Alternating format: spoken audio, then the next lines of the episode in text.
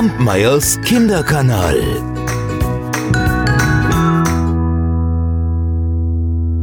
Es war einmal ein Schuhmacher, der hatte einen Sohn. Der war klug und gewitzt. Und er half seinem Vater, wo er nur konnte. Die beiden hatten einen Laden in einer Stadt, die lag am Fuß eines großen Berges. Und oben auf dem Berg, da stand die Burg. Und in jener Burg, da lebte der König mit seiner Königin und mit deren Tochter. Die Tochter, die war ebenfalls klug und gewitzt und sie war schön. Jeder mochte sie, weil sie so, ja, weil sie so fröhlich war und jeden gleich behandelte. Alles war wunderbar, sie lebten glücklich und in Frieden, bis, tja, bis zu jenem Tag. Als unten im Berg in die Höhle, die bislang leer gestanden hatte, ein Drache zog. Drei Köpfe hatte er und unendlich viele Schuppen auf seinem ganzen Körper und er war so hässlich. Und die Menschen hatten Angst vor ihm. Ja, und zwar zu Recht, denn er tyrannisierte die Menschen.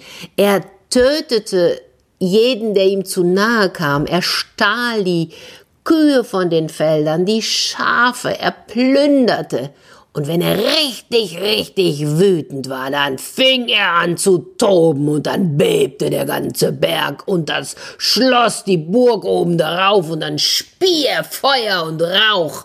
Uah, es war schrecklich, wenn er wütend wurde. Niemand wollte das.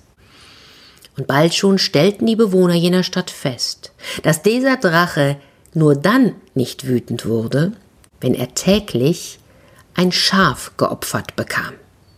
Jeden Tag mussten sie ihm ein Schaf vor die Höhle legen und einmal im Jahr musste ein junges Mädchen geopfert werden. Das war die Bedingung des Drachen. Naja, und ganz ehrlich, das kann man ja nicht machen. Man kann doch nicht jedes Jahr ein Mädchen opfern. Das wussten natürlich auch die Bewohner jener Stadt und viele tapfere junge Männer, die versuchten sich im Kampf gegen den Drachen aber es gelang niemandem, ihn zu töten oder zu vertreiben. Und die Ältesten der Stadt, die setzten sich zusammen und sie überlegten lange hin und her, wie es gelingen könnte, aber es fiel ihnen nichts ein. Und irgendwann, nach vielen Jahren, da kam der Tag, da war kein Mädchen mehr in jener Stadt. Kein Junges jedenfalls, nur die Prinzessin. Tja, und jetzt rückte der Tag näher, an dem der Drache sein jährliches Opfer verlangte.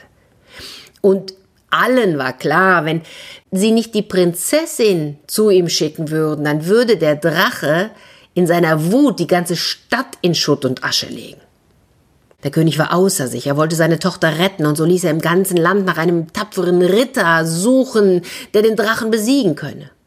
Wer ihn tötet, der, der bekäme auch die Hand seiner Tochter. Viele Ritter kamen, alle kämpften, aber niemandem gelang es. Die meisten von ihnen wurden von dem sehr wütenden Drachen getötet. In der ganzen Stadt herrschte Trauer.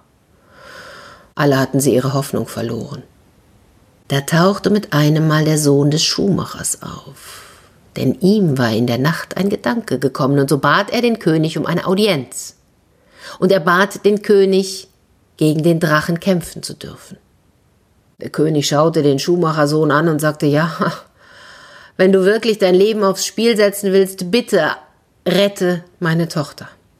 Und da ging jener Bursche zum Metzger und fragte den Metzger, sag einmal, hast du vielleicht von einem der geschlachteten Schafe noch ein Fell für mich?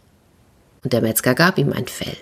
Da sammelte der Bursche Schwefel, Pech, Salz und Pfeffer füllte damit das Schafsfell und dann nähte er es zusammen.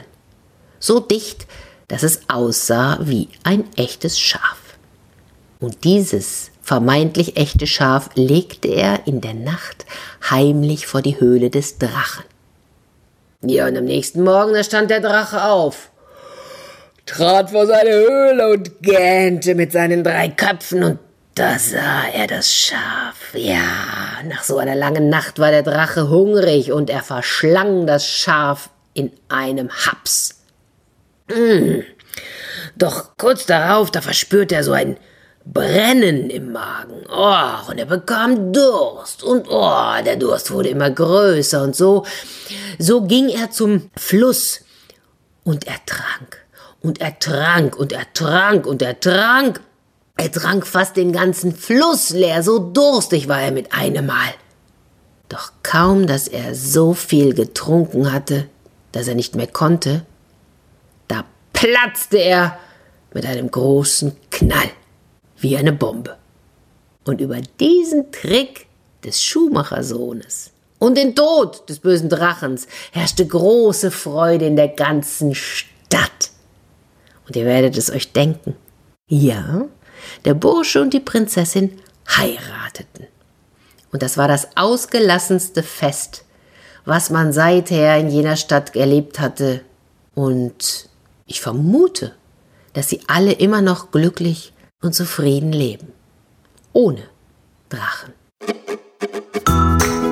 Kampmeyers Kinderkanal.